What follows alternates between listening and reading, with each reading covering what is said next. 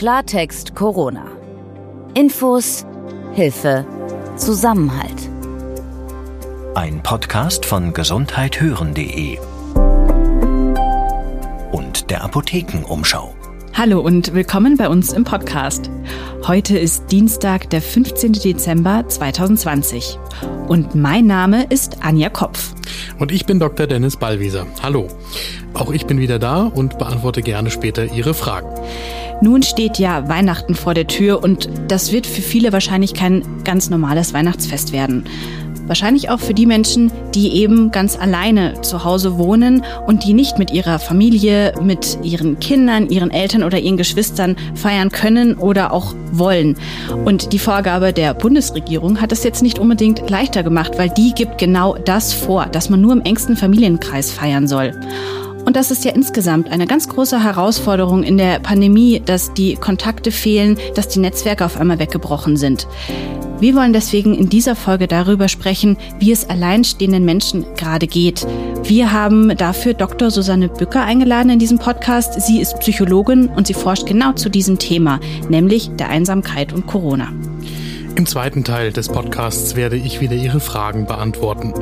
Davon haben wir ganz schön viele bekommen, das freut uns sehr.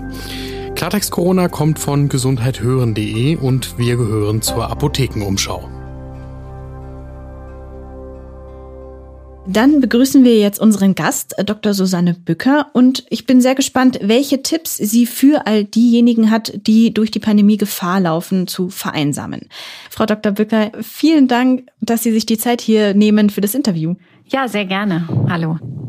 Für uns alle ist diese Pandemie ein totaler Ausnahmezustand.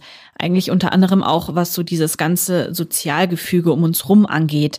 Also wir müssen abwägen, wen können, wen wollen wir treffen. Wir können nicht mehr ins Kino, in den Sportverein oder ins Restaurant gehen. Also das alltägliche Leben ist ja so gar nicht mehr existent. Und ich weiß auch aus eigener Erfahrung, dass für Menschen, die alleine leben, das nochmal wirklich eine extra Herausforderung ist. Eben weil dieser Kontakt in die Außenwelt so, wie wir es eigentlich kennen, nicht mehr möglich ist. Was ist denn Ihre Beobachtung? Wie geht es den Alleinstehenden jetzt gerade in der Pandemie?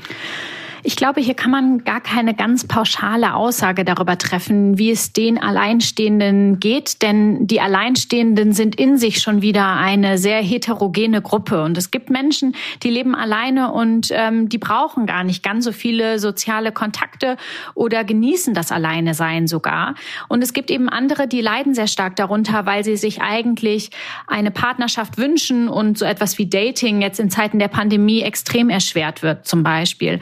Oder oder die sich ähm, sehr, sehr gerne mit ihren Freunden auch in größeren Gruppen treffen würden, ähm, das jetzt aber einfach nicht möglich ist. Also ich denke, man kann hier keine pauschale Aussage darüber treffen, ähm, wie es den Alleinstehenden jetzt in der Pandemie ganz allgemein geht. Ähm, aber es gibt tatsächlich erste Ergebnisse aus einer national repräsentativen Befragung in Deutschland, die vielleicht überraschenderweise gefunden hat, dass die Alleinstehenden sich jetzt nicht so gravierend unterscheiden von Personen, die ähm, mit mehreren Personen im Haushalt leben, was ihr Wohlbefinden oder ihre Zufriedenheit mit ihrem eigenen Leben während der Pandemie angeht. Also hier scheint es nicht so zu sein, dass Alleinstehende zwangsläufig eine größere Risikogruppe darstellen. Das soll aber auf keinen Fall heißen, dass es nicht auch Alleinstehende gibt, die jetzt massiv leiden unter diesen Kontaktbeschränkungen. Umgekehrt gibt es aber eben auch viele Menschen, die eine Familie haben und mit vielleicht einem Partner oder sogar Kindern im Haushalt leben, die genauso leiden. Ähm, ich denke, ja, hier kann man einfach keine ganz, ganz klare Aussage darüber treffen, ähm, ob jetzt die Alleinstehenden stärker leiden oder stärker betroffen sind als andere. Ich denke tatsächlich auch, dass das Thema Einsamkeit ähm, vielleicht nicht unbedingt nur davon abhängt, ob ich jetzt mit mehreren Leuten oder allein in einer Wohnung lebe. Dennoch, Einsamkeit ist ja schon noch ein großes Thema jetzt gerade in der Pandemie, weil ja Kontaktbeschränkungen und äh, Selbstisolation, die Quarantäne ja gerade einfach so wahnsinnig wichtig ist, um die Ausbreitung des Virus einzudämmen. Wenn wir jetzt mal schauen, was macht denn diese Einsamkeit, diese Isolation mit der menschlichen Psyche? Was geht da in einem vor? Also ich glaube, zunächst einmal sollten wir noch mal trennen zwischen einsam sein und alleine sein. Ich glaube, das ist etwas ganz Entscheidendes, denn Einsamkeit bedeutet, dass ich unzufrieden bin mit meinen aktuellen Beziehungen. Und ich kann eben einsam sein, obwohl ich eine Handvoll Freunde habe, obwohl ich in einer Partnerschaft lebe, Sobald ich mit diesen Beziehungen eben nicht zufrieden bin, kann auch Einsamkeit die Folge sein. Umgekehrt gibt es Menschen, die alleine leben und damit eben sehr, sehr zufrieden sind und die sind gar nicht unbedingt einsam. Das heißt, auch jetzt während dieser Pandemie spielen eigentlich die objektiven sozialen Kontakte, die ich habe, nicht eine ganz so große Rolle wie meine eigene Bewertung oder meine eigene Wahrnehmung dieser sozialen Kontakte. Wenn ich es also schaffe, zum Beispiel über digitale Medien oder ähm, alternative Wege Beziehungen zu führen, mit denen ich zufrieden bin, die ich als positiv bewerte, dann kann ich auch während der Pandemie ein, ja, ein gutes, ein stabiles und erfüllendes Sozialleben haben und muss nicht zwangsläufig einsam sein. Also Sie finden, dass so digitale technische Hilfsmittel eine ganz gute Möglichkeit sind, um da die Brücke zu schlagen. Also ich mache das zum Beispiel, dass ich mich mit meinen Mädels zu einem Glühweinabend digital treffe oder wir machen jetzt eben auch ein, ein digitales Wichteln vor dem Bildschirm. Also ist das tatsächlich ein ganz guter Ersatz, um den Kontakt zu seinen Freunden, zur Familie zu halten? Ich glaube, es ist kein perfekter Ersatz, aber es ist wahrscheinlich das Beste, was uns aktuell übrig bleibt. Und das ist natürlich ähm, auch ein bisschen unfair, weil nicht alle Menschen mit den digitalen Medien so gut umgehen können wie wir jungen Leute. Ähm, und gerade bei Älteren ähm, kann eben dann diese gesamte Digitalisierung auch wieder zu einer ähm, ja, Art Diskriminierung führen, die dann eben nicht auf diese Medien zugreifen können und sich somit auch nicht so stark eingebunden fühlen können, wie das andere Altersgruppen vielleicht tun.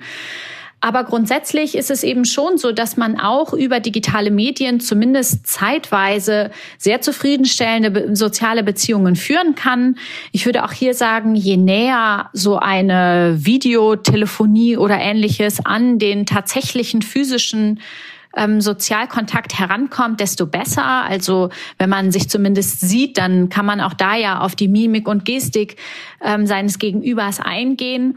Aber auch aus eigener Erfahrung würde ich sagen, es ersetzt das äh, Zusammenkommen mit Freunden oder Verwandten nicht so ganz. Also irgendwas fehlt eben doch oder ähm, wir sind leichter abgelenkt, wenn wir uns nur digital treffen und ähm, machen vielleicht noch eher mal Dinge nebenbei und fokussieren uns also nicht so sehr auf die aktuell stattfindende soziale Interaktion, wie wir das machen würden, wenn wir uns tatsächlich physisch treffen würden.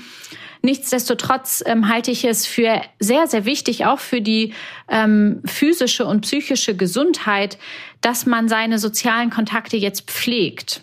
Denn wir wissen aus der Einsamkeitsforschung, dass lange Zeit der Einsamkeit dazu führt, dass Menschen anfälliger werden für ähm, so etwas wie Depressionen oder Angststörung oder auch ähm, ein schwächeres Immunsystem entwickeln oder anfälliger sind für Herz-Kreislauf-Erkrankungen.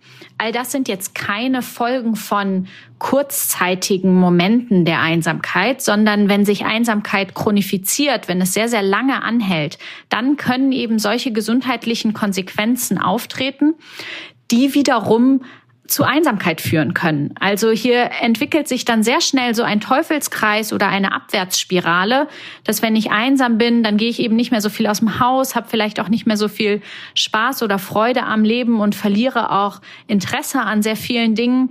Das kann dann wiederum zu depressiven Verstimmungen führen, die auch wieder dazu führen, dass ich mich weiter zurückziehe, mich nicht so viel mit Leuten treffe und dann wieder einsamer werde.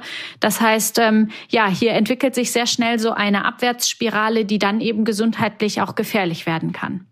Und wie kommt man da auf so einen Teufelskreis wieder raus? Weil klar, man kann eben, also Sie haben gerade schon gesagt, wir jüngeren Leute, wir schaffen es ganz gut, diese Brücke zu schlagen, indem wir eben super viel uns digital treffen oder telefonieren und ähnliches. Ähm, auch da kann diese Abwärtsspirale, glaube ich, kommen, wenn man ein Mensch ist, der sehr viel nach draußen geht und für den einfach das nicht ausreicht. Und andererseits eben gibt es ja auch die Älteren, die Alleinstehenderen, die eben das überhaupt gar nicht machen können. Also die, die müssen ja gezwungenermaßen in diese Spirale fallen, weil einfach da gar nicht der Ersatz da ist. Also sprich, gibt es da auch aus der Forschung schon ganz konkret irgendwie Hilfestellungen für all diejenigen Menschen, die drohen, einfach eben in diese Depression, Angststörungen, depressive Verstimmungen zu fallen? Also in der Einsamkeitsforschung wissen wir leider immer noch nicht ganz so viel darüber, welche Interventionen, welche Maßnahmen eigentlich so richtig wirksam sind. Das liegt zum einen daran, dass Einsamkeit ähm, in der Forschung noch gar nicht so lange ein Thema ist und noch gar nicht so lange wirklich behandelt wird. Ähm, und zum anderen daran, dass Interventionsforschung ganz allgemein häufig sehr kostenaufwendig ist und ziemlich lange dauert und sich ganz wenige Wissenschaftlerinnen und Wissenschaftler überhaupt daran trauen. Man weiß, dass ähm, das reine Steigern von sozialen Kontakten nicht zwangsläufig dazu führt, dass sich Menschen weniger einsam fühlen. Das heißt, häufig geht es gar nicht nur darum, Kontakte zu initiieren und diese aufrechtzuerhalten, sondern meist begleitet einsame Menschen, ähm, dass sie andere als Bedrohung wahrnehmen, dass sie ähm, andere soziale Interaktionen sehr stark negativ bewerten und sich möglicherweise auch eher an negative soziale Interaktionen erinnern. Und diese Wahrnehmungsverzerrung, die führt dann eben häufig dazu, dass so eine Abwärtsspirale sich immer weiter ausbildet, so dass man hier möglichst frühzeitig gegensteuern sollte. Das ist jetzt aber auch wieder deutlich leichter gesagt als getan. Ähm, was man vielleicht für sich zu Hause mitnehmen kann, ist, ähm, sich hin und wieder zu fragen, gibt es nur diese eine Interpretation dieser Situation, die ich da gerade erlebt habe? Oder gibt es vielleicht auch alternative Gedanken, alternative Interpretationen der exakt gleichen Situation? Wie würde jemand anders diese Situation betrachten, wenn er von außen darauf schaut? So als kleines Beispiel, wenn man im Hausflur einem mürrischen Nachbarn begegnet, dann kann man diese Situation so interpretieren, dass der Nachbar einen nicht mag, dass der einen schon wieder zurückgewiesen hat, dass der immer unfreundlich zu einem ist, aber zu allen anderen immer super freundlich ist. Man kann aber die Situation auch so interpretieren, dass der Nachbar vielleicht gerade in Zeitdruck ist, dass ähm, er das eigentlich gar nicht so böse meint, aber möglicherweise mit seinen Gedanken gerade selbst ganz woanders ist oder dass es ihm vielleicht auch gerade in der aktuellen Situation nicht so gut geht. Und je nachdem, wie man diese Situation interpretiert, verstärkt das eben Einsamkeitsgefühle oder hilft einem vielleicht auch, die eigenen sozialen Kontakte anders wahrzunehmen und dann auch offener wieder auf andere Menschen zuzugehen. Wobei das ja auch ganz schön viel mit der eigenen Geisteshaltung zu tun hat. Und erfahrungsgemäß ist die ja schon oft ganz schön schwer, einfach mal so zu ändern, besonders wenn es einem wie jetzt gerade eben nicht ganz so gut geht. Gibt es denn auch da andere Hilfen irgendwie von außen, also etwas, was den ersten Schritt etwas leichter macht? Grundsätzlich ähm, glaube ich, ist es sehr, sehr wichtig, dass man auch über seine Einsamkeitsgefühle spricht. Und das passiert in unserer Gesellschaft viel zu wenig, weil dieses Thema eben immer noch so stark stigmatisiert ist und einsame Menschen häufig das Gefühl haben, sie selbst sind irgendwie schuld daran, das ist ein persönliches Makel oder ein persönlicher Fehler. Und ähm, das ja halte ich eigentlich für gefährlich, dass ähm, wir auch als Gesellschaft vermitteln, dass Einsamsein etwas vollkommen Unnormales ist und ähm, ja ein persönlicher Fehler der Betroffenen.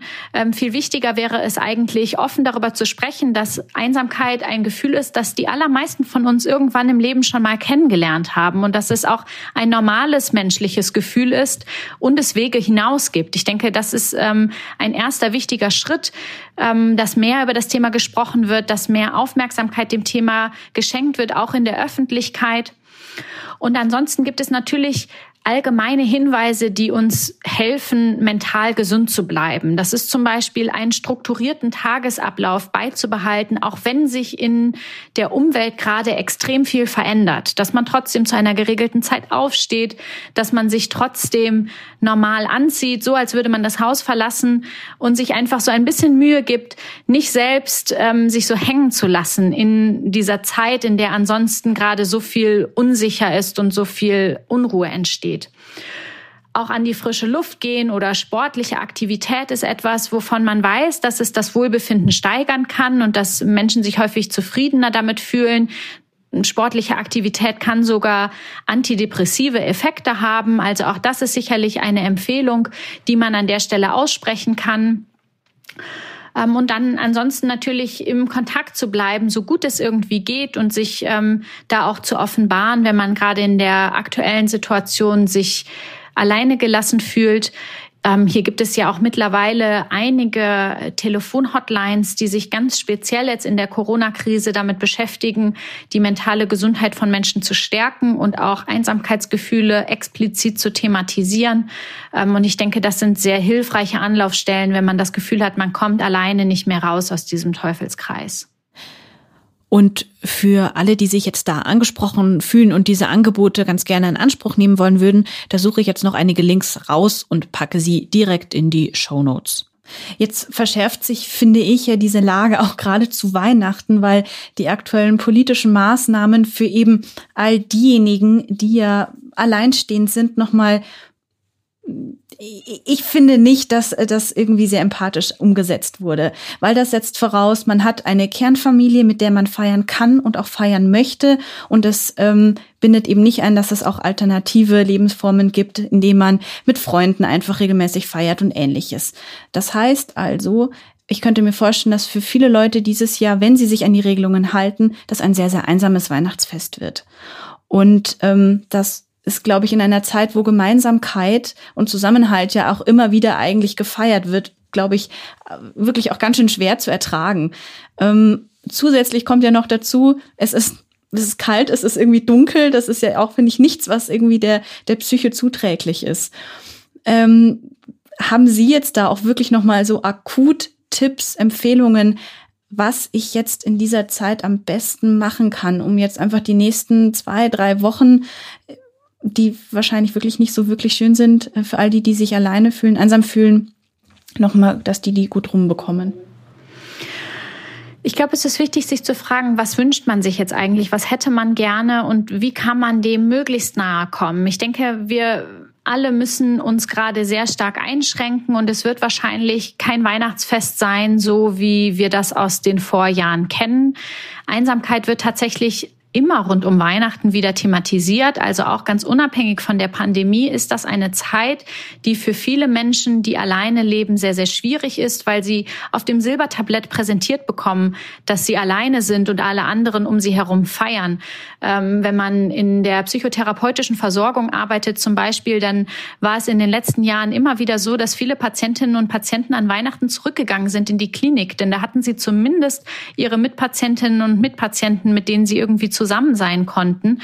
Und das zeigt, finde ich, zumindest anekdotisch, dass das für viele eine sehr schwierige und sehr herausfordernde Zeit ist. Auch da, glaube ich, ist es wichtig, im Kontakt zu bleiben mit vielleicht sogar Personen, denen es ähnlich geht. Also, dass sich verschiedene Menschen, die jetzt alleine leben, zusammentun und sich zum Beispiel zu digitalen Weihnachtstreffen oder zu einem Austausch in irgendeiner Form verabreden.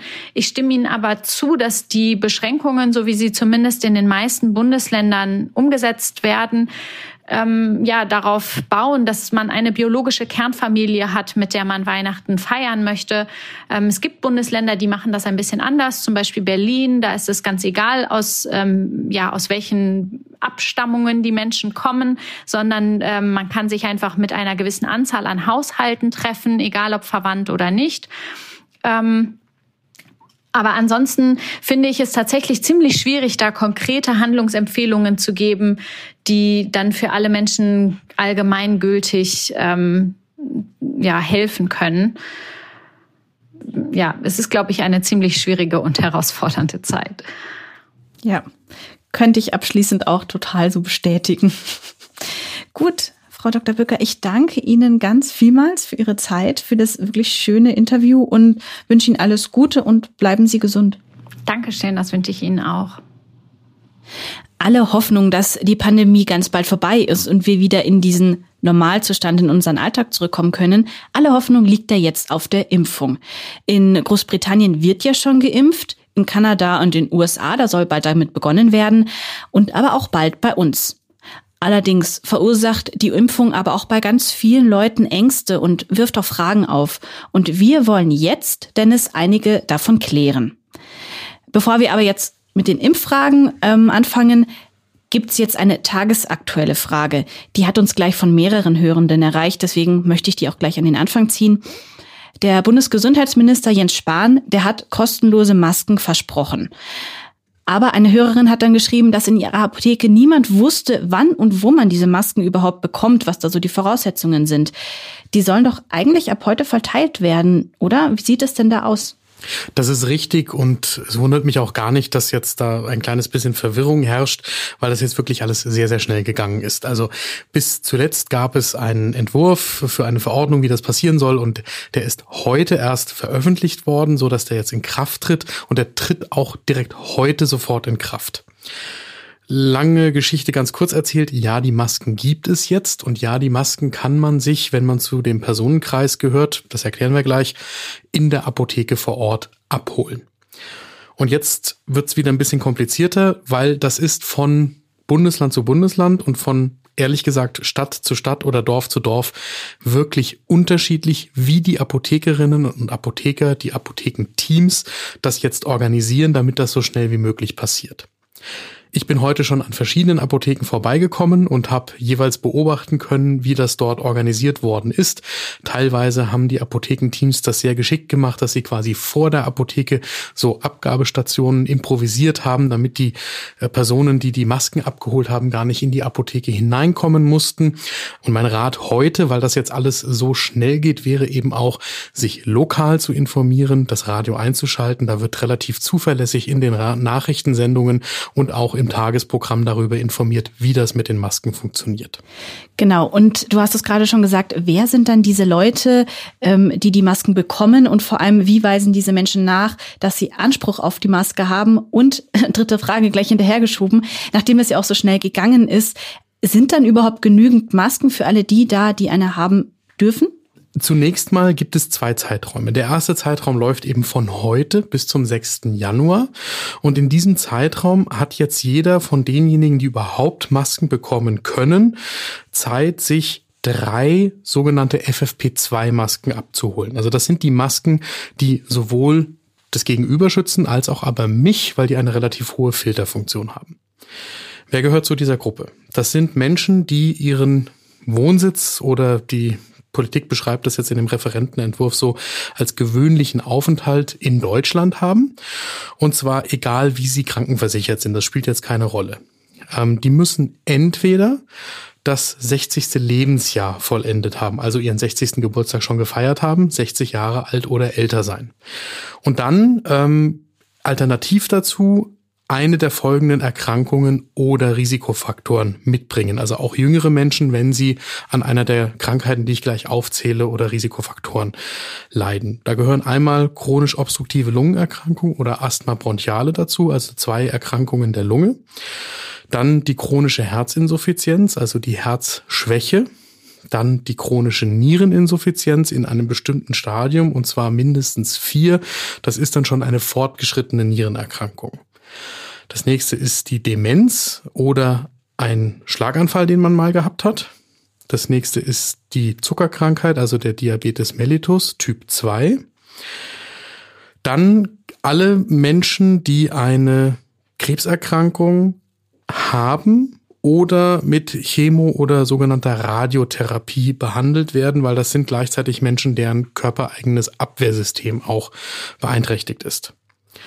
Dann alle Menschen, die irgendwann mal ein Organ transplantiert bekommen haben, also eines empfangen haben oder Stammzellentransplantation empfangen haben. Dann Menschen, die mit der sogenannten Trisomie 21, also dem, das, was man auch als Down-Syndrom kennt, geboren worden sind. Und alle Schwangeren, die eine Risikoschwangerschaft haben. Da gibt's wieder unterschiedliche Definitionen. Das wissen aber schwangere Frauen eigentlich, ob sie eine Risikoschwangerschaft haben oder nicht. Genau, und dafür braucht man ja extra diesen Nachweis, gell? Die eine Gruppe von Personen ist relativ leicht zu identifizieren. Die zeigen ihren Personalausweis vor. Dann kann die Apothekerin, der Apotheker nachvollziehen, dass die mehr als 60 Jahre alt sind und dann bekommen sie die Masken. Bei den erkrankten oder mit Risikofaktor lebenden Menschen ist es so, dass die einfach das heißt jetzt juristisch so, durch Eigenauskunft nachvollziehbar dargelegt. Also man sagt, dass man zu dieser Risikogruppe gehört und es ist für die Apothekenteams glaubhaft, dass das der Fall ist. Tatsächlich gibt es auch dafür mittlerweile Formulare, unter anderem von der ABDA, also der Bundesvereinigung der Apothekerverbände in Deutschland, wo man nochmal aufgefordert werden kann in der Apotheke. Das muss aber nicht sein, äh, kurz das einmal mit Name und äh, Adresse und Unterschrift zu bestätigen, dass man da tatsächlich zu der Anspruchsgruppe gehört. In jedem Fall entstehen mir als Patientin oder Patient da keine Kosten. Das wird von dem Bund und den Krankenversicherungen und den Krankenkassen gemeinsam getragen. Und es kann auch sein, dass sich das nochmal ändert für den zweiten Zeitraum, der dann ab dem 1. Januar bis Ende Februar läuft, wo nochmal für jede Kalenderwoche, für jede anspruchsberechtigte Person jeweils eine FFP2-Maske vorgesehen ist. Nachdem das ja jetzt du auch eine ganz schön lange Liste an äh, Voraussetzungen schon jetzt gerade aufgezählt hast, für alle die, die sich nochmal das in Ruhe auch nachlesen wollen, würde ich auch nochmal einen Link von unserem Partnerportal, dem Seniorenratgeber, in die Shownotes packen. Genau, und jetzt würde ich nochmal zur Erinnerung meine dritte Frage aufgreifen. Nachdem es ja jetzt eben so wahnsinnig schnell ging, heute Verordnung und heute können die Leute sich auch die Masken in den Apotheken schon abholen, gibt es dann denn da überhaupt jetzt schon genug? Grundsätzlich nach allem, was wir wissen, sind diese Masken vorhanden, die da jetzt abgegeben werden sollen. Die ABDA, eben die Bundesvereinigung der deutschen Apothekerverbände, hat schon mal darauf hingewiesen, dass das jetzt 27 Millionen Menschen sind, die eben berechtigt sind, sich jetzt FFP2-Masken in Apotheken abzuholen. Rein rechnerisch heißt das bei knapp 19.000 Apotheken laut äh, Friedemann Schmidt, dem ABDA-Präsidenten, zusätzliche 1500 Patienten durchschnittlich auf jede der Apotheken. Also der Appell der Apothekerinnen und Apotheker ist ganz klar, bitte jetzt nicht alle heute in die Apotheke stürmen, um sich heute die Maske zu holen, sondern eben sich lokal, örtlich informieren, wie das gehandhabt wird und wie die Apotheken das vorbereiten, wie dann auch sichergestellt ist, dass gerade an den Apotheken jetzt nicht Orte entstehen, wo sich besonders viele Menschen besonders dicht drängen, um die Masken zu holen. Es ist auch nochmal wichtig, glaube ich, die Maske ist ja nicht das Einzige, worauf es ankommt. Abstand halten, die allgemeinen Regeln beachten und wir wissen, wir haben jetzt das erste Mal eigentlich einen richtig harten Lockdown vor uns ab morgen und auf den kommt es trotz der Maskenverteilung in jedem Fall an. Eben, und man muss ja eigentlich auch noch sagen, das sind, dieser erste Zeitraum sind drei Wochen, wo man sich die Masken kostenlos abholen kann. Also ich glaube, auch da hat man jetzt überhaupt keinen Zeitdruck in diesem Sinne. Danke für die sehr ausführliche ähm, Antwort auf meine vielen Fragen, die ich noch nachgeschossen habe. Würde ich jetzt auch noch mal zu unseren Impffragen kommen. Und da hat eine Hörerin gefragt, ob eine Corona-Impfung auch bei den Menschen notwendig ist, die einen unbemerkten oder auch sehr leichten Krankheitsverlauf hinter sich haben. Hm, das wissen wir nicht genau. Wenn es eine ausreichende Immunantwort gibt, also wenn ausreichend Antikörper gebildet worden sind, dann kann es sein, dass keine Impfung mehr notwendig ist. Wir machen aber vermutlich vor den Impfungen in Deutschland keine Antikörpertests. Das heißt, bei den Menschen, die einen unbemerkten Corona-Verlauf hatten, wissen wir es gar nicht. Die werden einfach ganz normal mitgeimpft. Bei denjenigen, die einen leichten Corona-Verlauf haben, gehabt haben, muss man mal abwarten, wie die Entscheidung ausfallen wird. Ich kann mir beides vorstellen, sowohl, dass die einfach trotzdem geimpft werden, als auch, dass man da die Antikörperkonzentration misst und dann entscheidet, ob geimpft wird oder nicht. Das heißt also, wenn die Antikörperkonzentration so gering ist, weil wir wissen ja auch nicht, wie schnell nach einer Erkrankung die Antikörper wieder verschwinden und wenn das gering ist, dann muss man quasi nochmal drauf impfen. Wobei wir das Problem haben werden, dass wir noch nicht genau wissen, wie hoch die Antikörperkonzentration sein muss, damit vor einer erneuten Infektion geschützt ist und wie lange der Impfschutz quasi beziehungsweise der Infektionsschutz nach einer durchgemachten Infektion anhält im Verhältnis zur Antikörperkonzentration. Man muss auch noch berücksichtigen, eine Impfung ist was anderes als eine durchgemachte Erkrankung. Es gibt auch andere Erkrankungen, wo die einmal durchgemachte Infektion nicht vor einer Wiederinfektion schützt, die Impfung aber schon. Und wenn wir das auf Corona übertragen, dann muss man Menschen, die Corona durchgemacht haben, trotzdem impfen, um sie vor einer erneuten Erkrankung zu schützen. Genau, jetzt eine Anschlussfrage von einem Hörer, der wissen möchte, ob sich Impfwillige selber aussuchen können, welchen Impfstoff sie bekommen. Also dass er ob irgendwie einen Einfluss auf die Auswahl hat. Also wir wissen ja, es sind jetzt mehrere Impfstoffe ja schon in der Entwicklung und einfach auch schon so weit, dass sie dann bald auch ähm, ja äh, verabreicht werden können. Für das kommende Jahr kann ich mir das nicht vorstellen. Es ist durchaus so, dass bei Impfungen, die heute ähm, ohne Lieferschwierigkeiten verfügbar sind für andere Infektionserkrankungen, dass man da durchaus äh, mit dem Arzt drüber sprechen kann, ob man eher den einen oder den anderen Impfstoff nimmt und da auch in die Entscheidung mit einbezogen wird. Das ist ja auch richtig so. Äh, mündige Patientinnen und Patienten sollen in Entscheidungen über ihre eigene Gesundheit mit einbezogen werden und Entscheidungen mittreffen können. Aber wir haben in der Pandemie mit der Verfügbarkeit dieser Impfstoffe sowieso einen logistischen Kraftakt vor uns. Und wir müssen als Gesellschaft es so organisieren, dass sichergestellt ist, dass alle Menschen, die geimpft werden müssen, sollen und wollen, da möglichst schnell geimpft werden können. Ich kann mir nicht vorstellen, dass wir vor dieser logistischen Herausforderung in den nächsten zwölf Monaten irgendjemanden frei entscheiden lassen können, ob er den einen oder den anderen Impfstoff haben möchte. Es ist sicher eine freie Entscheidung, ob ich geimpft werden möchte oder nicht. Aber dann muss ich quasi, glaube ich, schon aus Verfügbarkeitsgründen das nehmen, was mir angeboten wird. Ein Hörer aus Schmalkalden, also aus Thüringen, schreibt uns, den interessiert es, ob es bereits Erkenntnisse gibt, wie sich die Grippeschutzimpfung und die Corona-Impfung zusammen vertragen. Also gibt es beispielsweise schon in diesen Versuchsphasen Personen, die beide Impfungen erhalten haben? Mir sind keine Ergebnisse aus diesen Studien bekannt, die jetzt speziell damit veröffentlicht worden wären. Das heißt nicht, dass es die nicht irgendwo gibt. Wir werden da auch nochmal danach suchen.